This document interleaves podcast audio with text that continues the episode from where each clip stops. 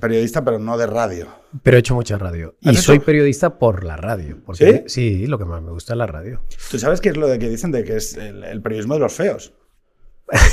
¿Me estás llamando feo? No, no, no, no, no, no, no, pero es... sí, no, no, no. Sí, normalmente son feos, ¿no? Todo lo que hace la radio, ¿no? Claro, pero mi idea siempre es que los feos somos más inteligentes. O sea, eh, ¿qué quiero decir con esto? Es, claro, por ejemplo, un gordito como yo. Bueno, un gordo, que tengo 40 años, no, ya no soy un gordito. O sea, ser gordito con 15. Eh, un gordo, ¿no? Tiene que desarrollar habilidades intelectuales, carismáticas, más potentes, porque no tiene eh, esas herramientas de seducción por la imagen al primer impacto, ¿no? Claro, ¿al periodista le pasa lo mismo? ¿Es que al periodista feo tiene que desarrollar más competencias o no? ¿Estamos grabando cómo va esto? Oye, a ver, o sea...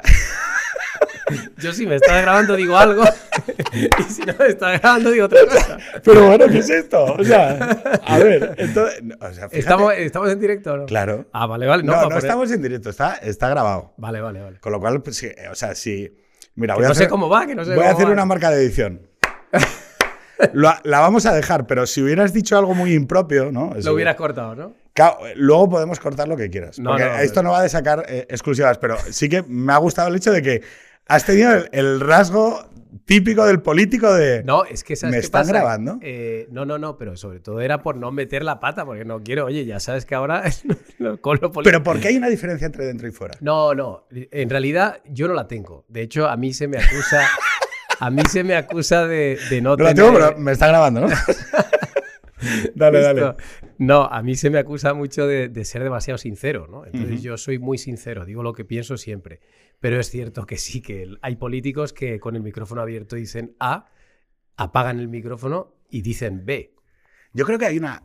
Uno de los problemas contemporáneos más fuertes que tenemos en el espacio público es que la, percepción de estar on stage, o sea, el dentro fuera de la escena, por eso eh, eh, Extremo Centro empieza así empieza hablando y nunca avisamos al invitado de que le estamos grabando. Y a veces pasa lo que te ha pasado a ti.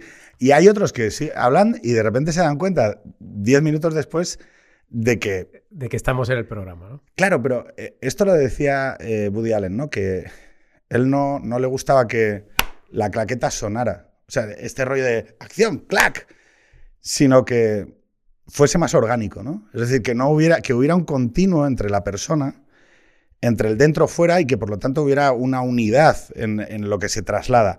Hoy, el espacio público eh, creo que sufre una sobreinterpretación. O sea, hay una ausencia en, tanto cuanto la tecnología de los medios de comunicación se ha profesionalizado extraordinariamente. O sea, es, muy raro estar en esos niveles de competición donde se tiene tanta potencia de fuego hacia la sociedad y que tú no seas un, excelente profesional a la hora de, decir, bueno, es que tengo un minuto y medio, o tengo 30 o tengo 1800 caracteres, o tengo cuatro párrafos, y por lo tanto todo tiene que ser consciente, ¿no? Hay quizá menos naturalidad. Es mi sensación. Bueno, mira, eh, yo creo que es por la, porque ahora tenemos cámaras en todos lados y, la, y la imagen está tan metida en nuestra vida que al final nos comportamos como si estuviéramos actuando, ¿no? Estamos... Eh, Mira, yo, yo esta mañana he coincidido con, con Ayuso en un, en un tanatorio. Y entonces, eh, claro, había varias cámaras alrededor. Y te dabas cuenta de que efectivamente eh, no era una...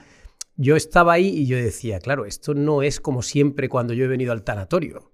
Aquí hay cámaras. Hay un escenario. Claro, aquí hay cámaras. Y, me ha dado la sensación de, de efectivamente de estar eh, en otro tipo de acto, pero no en un velatorio, ¿no? Eh, y he tenido esa sensación por primera vez, ¿eh? porque yo había ido muchas veces al tanatorio, pero hoy era la primera vez que yo realmente he sentido como que estábamos en los límites, ¿no? De que... Es que fíjate, hay algo interesante, ¿no? Que es, eh, tú sabes que el, comportamiento participante, ¿no? De la observación cambia a quien está siendo observado. Es más, hay, hay, en el momento en el que a ti te observan, el panóptico de Betham, ¿no? Es decir, Foucault, en el momento en el que hay un ojo mirándote, tú cambias tu comportamiento porque te sientes observado la aparición de las cámaras de las que estás hablando ha cambiado en, muchos casos y, la aparición de las cámaras y de la memoria infinita en el éter de Internet que es la memoria digital, porque antes yo tengo, no sé tú, yo soy, yo, yo soy un de poco los más 80, viejo, pero, pero no, no, yo soy de los 80, pero yo soy de una generación, no, no te quiero poner en un compromiso, que, que, bueno, que accedió a la madurez en un entorno de drogas recreativas, es decir, de jóvenes bailando en pistas de house con música electrónica, moviendo la panza y no sé qué. Yo pienso, menos mal que no existen grabaciones mías yo no. Quiero decir, y mira que lo reconozco y lo digo en voz alta, pero es que yo pienso, es que a mí se me ha permitido. Crecer, claro. Y evolucionar, ¿verdad? E incluso pensar diferente, ¿no? Porque si nosotros ahora abusamos mucho de la hemeroteca, ¿no? Para juzgar, por ejemplo. Mira, Pablo Iglesias, que es un personaje que yo no, no, no, no, vamos, no me gusta nada, ¿no? Es un personaje que detesto. Pero yo creo que somos muy injustos con él. Porque el hombre es joven y tiene derecho a evolucionar. Es decir, él hace unos años decía A y hoy hace B. O sea, e, e, él es el típico, es, el, ejemplo paradigmático de político que hace lo contrario de lo que dijo, ¿no? Eh, podemos hablar del chalet, por ejemplo, ¿no? Pero es que tiene derecho a evolucionar. Es decir, este hombre tiene derecho a formar una familia, a tener un chalet, un jardín, una piscina aunque haya detestado eso en su juventud. ¿no? Entonces, es verdad que continuamente le sacamos en cara la hemeroteca y yo creo que es también un, poco injusto esto. ¿no? Fíjate que yo además, los dos somos padres, creo que además hay, hay otra hemeroteca también peor, que es la de... Claro, tus hijos van a tener, tener, que convivir con las gilipolleces que han dicho sus padres que están ahí a la vista de todo el mundo. Es decir, mm. yo, claro, mis hijos van creciendo y yo pienso, en algún momento van a llegar a la, a la adolescencia y sus amigos van a decir, oye, tu padre es el gilipollas este que sale en el extremo centro. Y claro, me, me aterra, ¿no? Claro, yo pienso muchas veces, claro, el poder siente hacia el periodista que fiscaliza sus actos algo similar, ¿no? O sea, entiendo el periodismo. O sea, ¿cuál es, para ti, eh? ¿Cuál es la función, ese, el basal, el, el función, el core del periodismo? Bueno, yo creo que el periodismo tiene dos funciones fundamentales. Una es contarle a la gente eh, lo que pasa. Por, ejemplo, hoy eh, eh, que, ha estallado la guerra de Ucrania, ¿no? Pues entonces hoy el periodismo está contando con todo lujo de detalles, hasta donde se puede saber, qué está pasando, ¿no? Los movimientos de tropas, lo que, los bombardeos, dónde están cayendo, cuánta gente está muriendo, tal. Pero luego tiene una segunda función que para mí es quizás más importante que la primera, que es destapar aquello que no conocemos y que si no investigamos nunca se sabría. Es decir, em, sacar a la luz el verdadero comportamiento de nuestros políticos, qué hacen con nuestro dinero, cómo lo gastan. Es decir, no es contarle lo que hacen los políticos, sino es contarle a la gente lo que se hace con su dinero y que los políticos no nos cuentan. Claro, pero fíjate, esa interpretación del periodismo como una herramienta eh, de controles y contrapesos. de contrapoder, de, contrapoder. bueno, o de, o de representación de. Para mí, mi visión de la, de la democracia son distintos poderes colisionando, ¿no? No hay. Por eso tiene que haber muchos periodismos y tiene que haber muchos periódicos. O sea, porque precisamente es de ese equilibrio de tensiones, porque no hay uno único, porque habrá uno que, tenga unos intereses y habrá otro enfrente que, que choque con otros, ¿no? Claro, el, ese periodista, el mundo anterior al, contemporáneo que vivimos, que es ese paréntesis de la gran clase media del siglo XX, ¿no? Es los grandes medios, el más media, porque los periodistas antes de esa, de esa, gran opinión pública de los medios de comunicación de masas, de la gran clase media, de las grandes constituciones, de las grandes instituciones, de los grandes partidos institucionales también de clase media, el periodismo tampoco era no aspiraba a esa, yo creo, representación global, era, era más de banderías, ¿no? Es decir, yo, mm, en origen, representan los intereses de la, de la burguesía liberal en contra precisamente del clero. Ese es el, inicio del el inicio, yo creo, del periodismo en su, en su versión histórica, del, del papel, ¿no? Del, de la impresión de esos, de esos papeles, era proteger a la burguesía liberal frente a los privilegios del clero o generar esa representatividad, oye, en las colonias americanas, ¿no? Es, vamos a mm, luchar contra el rey, ¿no? Pero siempre tenía un componente aristocrático y de defensa o de, colisión y de representación de poderes.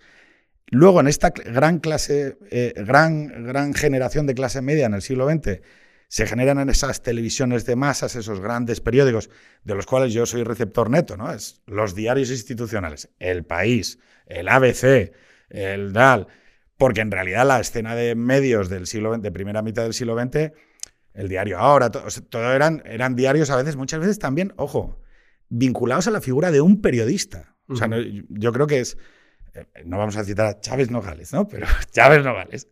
Em, claro, eso, ese mundo que desaparece del 2008 en adelante, vuelve a retornar quizá también con la esfera digital de medios. Es decir, donde tú ya no necesitas un diario que aspire a la representación global de una gran sociedad, sino que tenga un papel social dentro de ese equilibrio, ¿no? Y diga, oye, yo voy a publicar elementos concretos eh, contra el poder. Y aquí yo creo que eres el director de, Objective, antes también en, en Voz Populi, y yo creo que son medios como muy concretos en ese de decir, oye, igual yo voy a publicar cosas que el país no me lo, que el país no te lo va a publicar o que la ABC no te lo va a publicar.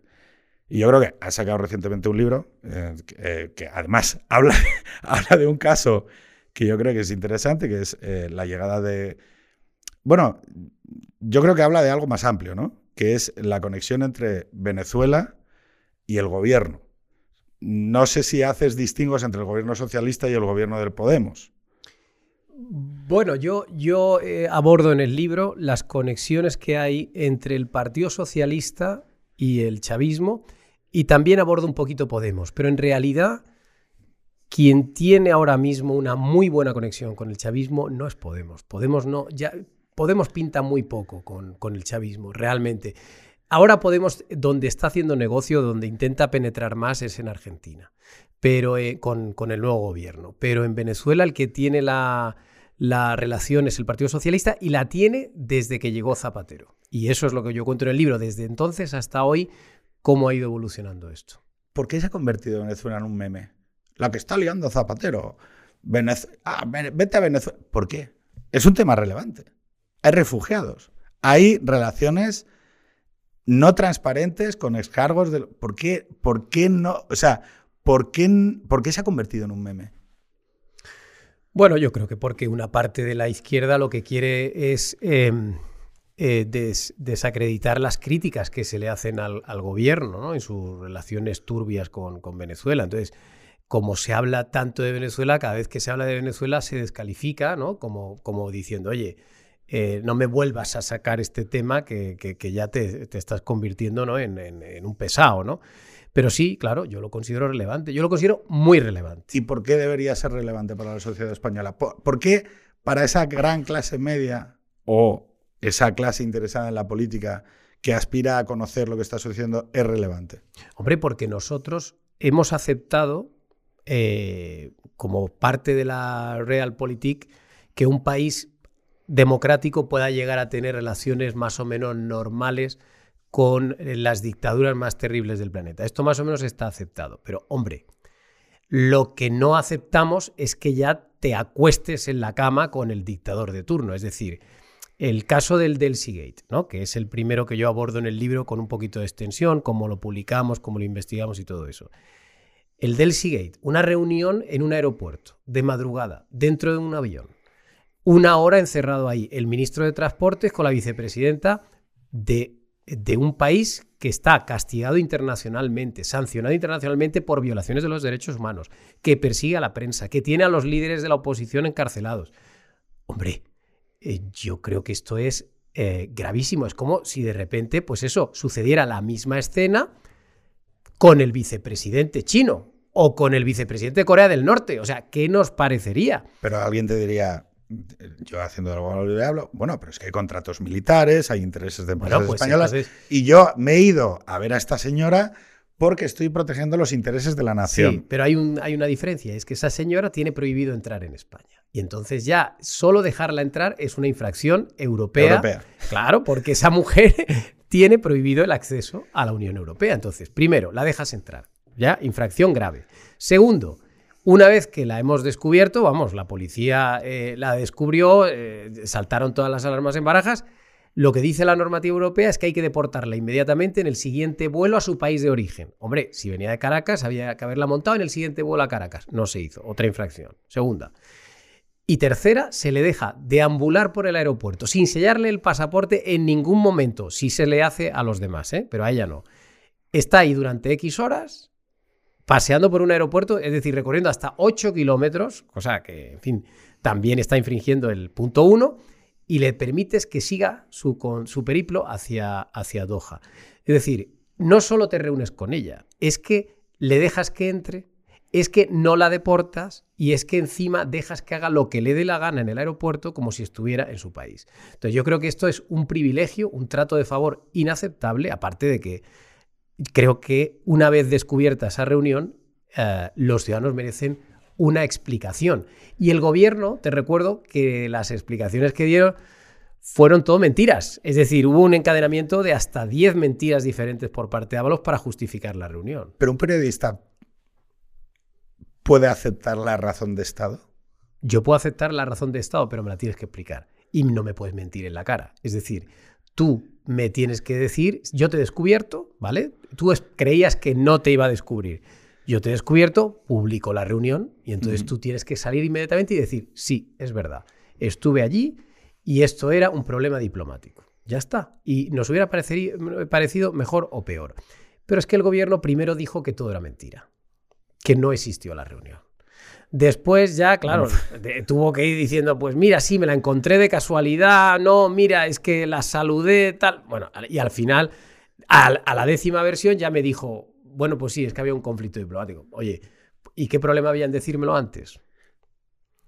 ¿Por qué no va, o sea, por qué hay ese juego interno dentro, de, dentro del Partido Socialista? Eh, el hecho es que acaba compareciendo, hay que decirlo, el cesado Ábalos. Sí. Que es llamativo, ¿no? Diga, ¿por qué esta persona y no otra? Esto es importantísimo, porque efectivamente la reunión era muy importante, porque esto, Sánchez manda a su hombre de confianza. Es decir, si hubiera sido un conflicto diplomático, un problema bilateral. Pues exteriores. Interior, fronteras. Quien sea, pero eh, eh, pues, el de interior, Marlaska. Pero tú no, pero tú no, tú mandas al de transporte y no porque la reunión sea en un aeropuerto, ¿no? O sea, tú la mandas, mandas a Ábalos porque es el número dos del partido, porque es tu hombre de confianza, es el tipo del que tú más te fías.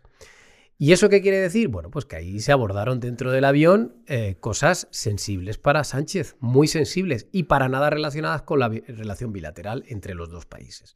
Entonces, ¿De qué hablaron? Mira, no lo sé. Lo que sí sé es, uno, que antes del Gate el Partido Socialista ha tenido unas relaciones muy íntimas con el chavismo, y lo cuento en el libro eh, porque el primero que empieza a entablar una relación con el chavismo es Zapatero, pero a través de José Bono. Es decir, es Bono el que empieza a, eh, eh, digamos, tratar de enamorar a Hugo Chávez, al que le vende unas fragatas. Por cierto, cuento en el libro un capítulo sobre esto de las fragatas que es muy, muy gordo y del que no se ha hablado normalmente en España. Eh, España le vende ocho fragatas a Venezuela con bono de ministro y la justicia ha acreditado el pago por parte de Venezuela de una comisión ilegal de 42 millones de euros. Es decir, Venezuela le paga a España 42 millones de euros más de lo pactado por escrito y acaban los 42 millones en Suiza. Y posteriormente, 12 de esos 42, al menos que se sepa, llegaron a manos de dos españoles que eran altos cargos de la administración del gobierno de Zapatero. Yo doy en el libro los nombres. Era un alto cargo del Instituto Nacional de Industria y un alto cargo de Navantia. El juez archivó el caso el año pasado, en enero. Esto se escribió poco porque, claro, afecta a Bono y, claro, aquí todo lo que afecte a Bono no, como que no se habla. Pero el caso, el caso es que. Me encanta verte así. No, está bien, me Ahora te voy a. No, no, Pero mira, te termino, de explicar porque es un caso increíble, ¿no? En enero del 21 se archiva el caso, pero con todos los hechos probados. O sea, el juez en su auto de sobreseimiento dice: no, está aprobada la comisión de 42 millones de euros, está aprobada que una parte 12 se la llevaron estos dos tipos, pero no podemos perseguir a estos dos tipos porque España no se ha visto perjudicada porque este dinero ha salido de Venezuela. Esto debería investigarse en Venezuela. Y el otro argumento que da el juez es el posible delito fiscal cometido por estos dos por no haber declarado en España los 12 millones procedentes de Suiza. Con la amnistía fiscal. No, dice, no lo podemos investigar porque la agencia tributaria tampoco se ha quejado ni ha presentado ninguna, ninguna solicitud en este juzgado. Y se archiva, y se archiva y nadie dice nada. Entonces, bueno, estas son cosas que pasaron con Zapatero y luego eh, eh, eh, siguió.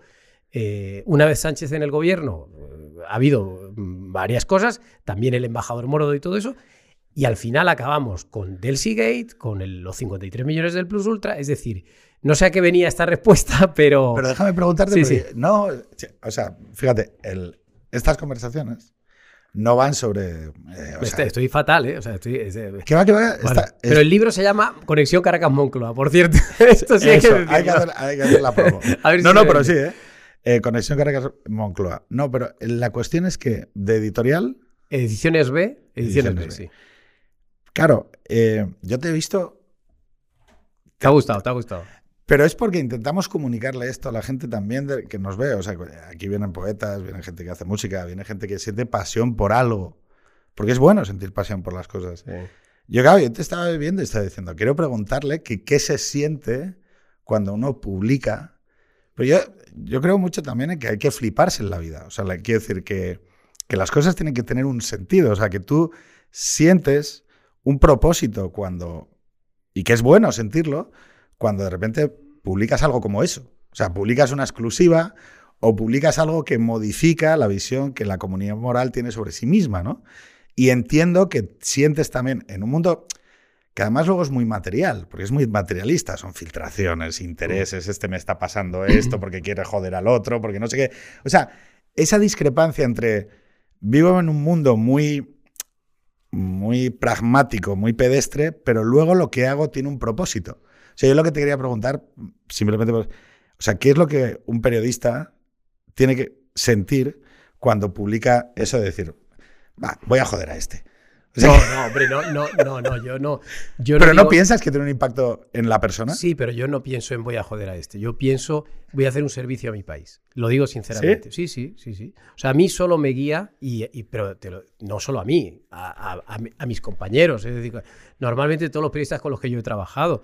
Nosotros lo único que queremos es que vayan las cosas cada vez mejor, que este país sea cada vez mejor. Y eso pasa fundamentalmente. Y ganar perres también, ¿no? ¿Eh? Y ganar perres.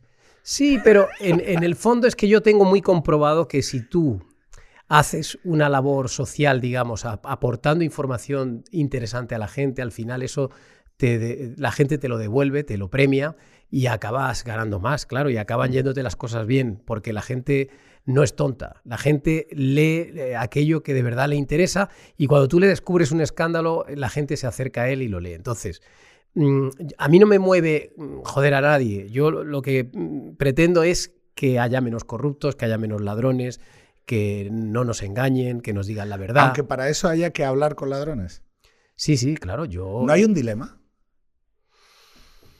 Yo creo que el periodista se tiene que sentar con todo el mundo eh, porque en el fondo lo que el, objetivo final tiene que ser al final contarle a la gente lo que pasa de la mejor manera posible y si eso pasa por verse con, todo tipo de, personajes siniestros, hay que hacerlo.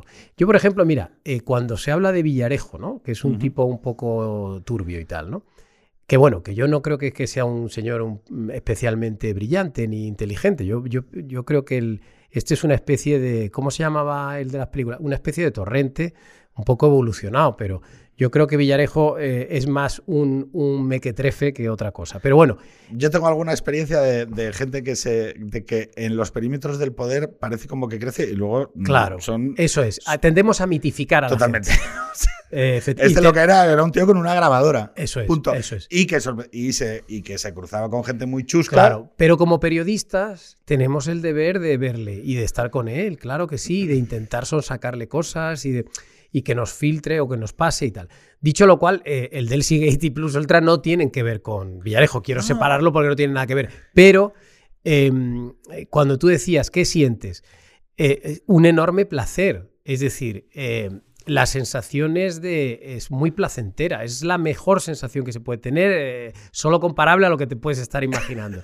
Es decir, la portada sigue teniendo... Es un orgasmo, es decir, O sea, es un orgasmo. Eh, yo cuento en el libro el momento en el que le, le, digo al jefe de mesa, oye, publica.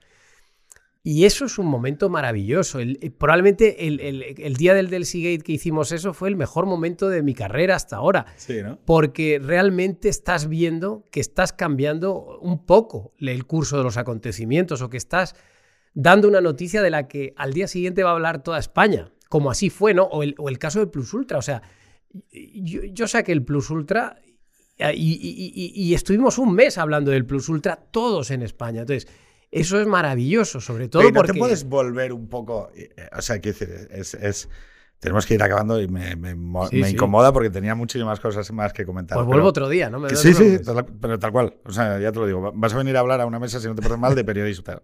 De periodismo. Porque me parece interesante, ¿no? De, claro, te, vienes arriba. hemos visto jefe de, o sea, jefes de medios de comunicación que se vienen arriba y que entonces hay algo que te. Que, bueno, a ver, no lo sé, quizá es que no se puede evitar, porque es como, oye, no quieres tener. Quieres tener el, la energía suficiente para levantar el gal y luego que esto. No, o sea, la gente es completa, o sea, es todo. Y la misma energía que te lleva a una cosa te lleva a otra, ¿no? Pero claro, eh, yo me imagino la sensación de me voy a meterle un palazo al poder no, pero que no, que no, que, me, que no me mueve darle un palazo a nadie. No, no, no, no, no, no, no, no, no, Me mueve, me mueve decir, oye, mira, eh, estos tíos han estado metidos en un avión. Hay que, hay, que, hay que publicarlo como sea. ¿Por qué? Pues porque los españoles tienen derecho a saber eso, ¿no? tienen que saber qué hace su gobierno y con quién habla su gobierno y cómo se gasta el dinero su gobierno. Pero no es una sensación placentera de joder a nadie. Mira, voy a decir algo que quizás sorprenda mucho yo, a mí me cae muy bien Ábalos. O sea, es un personaje que me cae bien. A mí también, ¿eh? Claro. A mí, bueno, de todos los que. es un personaje que me cae bien, pero. por, sus, por sus imperfecciones. Por todo, pero por todo. Es un personaje que siempre me ha caído muy bien. Pero sin embargo, pues mira, por circunstancia de la vida le he sacado el del Seagate, el Plus Ultra, las juergas en Canarias, eh, la juerga de la pandemia, eh, los contratos sanitarios durante la pandemia, que por cierto, habría que recordar todo lo que publiqué en su momento, porque, hombre, es que el Ministerio de Ábalos, a través de Puertos del Estado y de Adif, hombre, contrató mm, mascarillas y todo tipo de material sanitario, pero con cantidades millonarias, y, y esos contratos fueron adjudicados a empresas sin ninguna experiencia sanitaria. ¿Crees que lo personal es político? ¿A qué te refieres? ¿La vida personal de un político es política? Bueno, yo creo que si eh, tu vida personal. Creo que, yo creo que no hay una respuesta fácil. ¿eh? No, no, no, es que no creo que sea una respuesta fácil y sé por dónde vas, pero yo sí que tengo claro. A mí la vida personal de los políticos no me interesa nada. Pero, pero si resulta. Si resulta ¿Debe ser publicada? No, no. Pero si resulta que el presidente del gobierno echa a alguien del gobierno por su vida personal, yo como periodista tengo la obligación de contar que le han echado por su vida personal. Tú sabes la que se lió, ¿no? Sí, y lo, entiendo, pero fíjate, yo no he publicado nada personal de, de Ábalos. Yo lo que he dicho es que fue echado del gobierno. Yo dije una cosa muy parecida a lo que acabas de decir. Claro. Porque además tuvimos un debate, hubo un debate, hubo un debate moral, hubo un debate personal, hubo un debate sobre ¿Qué sucede? O sea, yo no, yo a mí vivo más feliz en una comunidad moral que entienda que hay comportamientos privados, porque, oye, el más imperfecto del mundo soy yo. Y por lo tanto, no le voy a, no voy a construir un. aquí nadie debe eh, juzgar eh, a. Eh, no voy a construir el cadalso a una persona cuando. O sea, quiero decir. Pero es verdad que dices. Claro, pero ¿qué pasa cuando hay un partido que ha moralizado el campo, ha moralizado el campo sexual, ha moralizado hay esa lucha interna dentro del feminismo. Esto es, esto es política. O sea, aquí hay una, aquí hay una consideración política, ¿no? Pero para mí es más, más fácil que todo eso. Es decir, para mí, mira, desde el día que Ábalos sale del gobierno, todos los periodistas teníamos la obligación de descubrir por qué le habían echado, qué había pasado ahí. Entonces, eh, mi obligación era averiguar los motivos del despido. Y entonces. no te tembló la mano de verdad nada de decir, usted, estoy aquí haciendo una cosa. Esta persona tiene hijos, tal, no sé pero, Pero vamos a ver, claro que me tiembla porque. Y, nos llevó varias semanas. Es decir, y, tuvimos que hablar. Y, además, Ketty Garat, que es la periodista que investigó esto, es que no sabéis Ketty llamó a toda España para, para, antes de publicar esto. Es decir, eh, Ketty tenía 23 o 24 fuentes diferentes y no eran los porteros de las discotecas.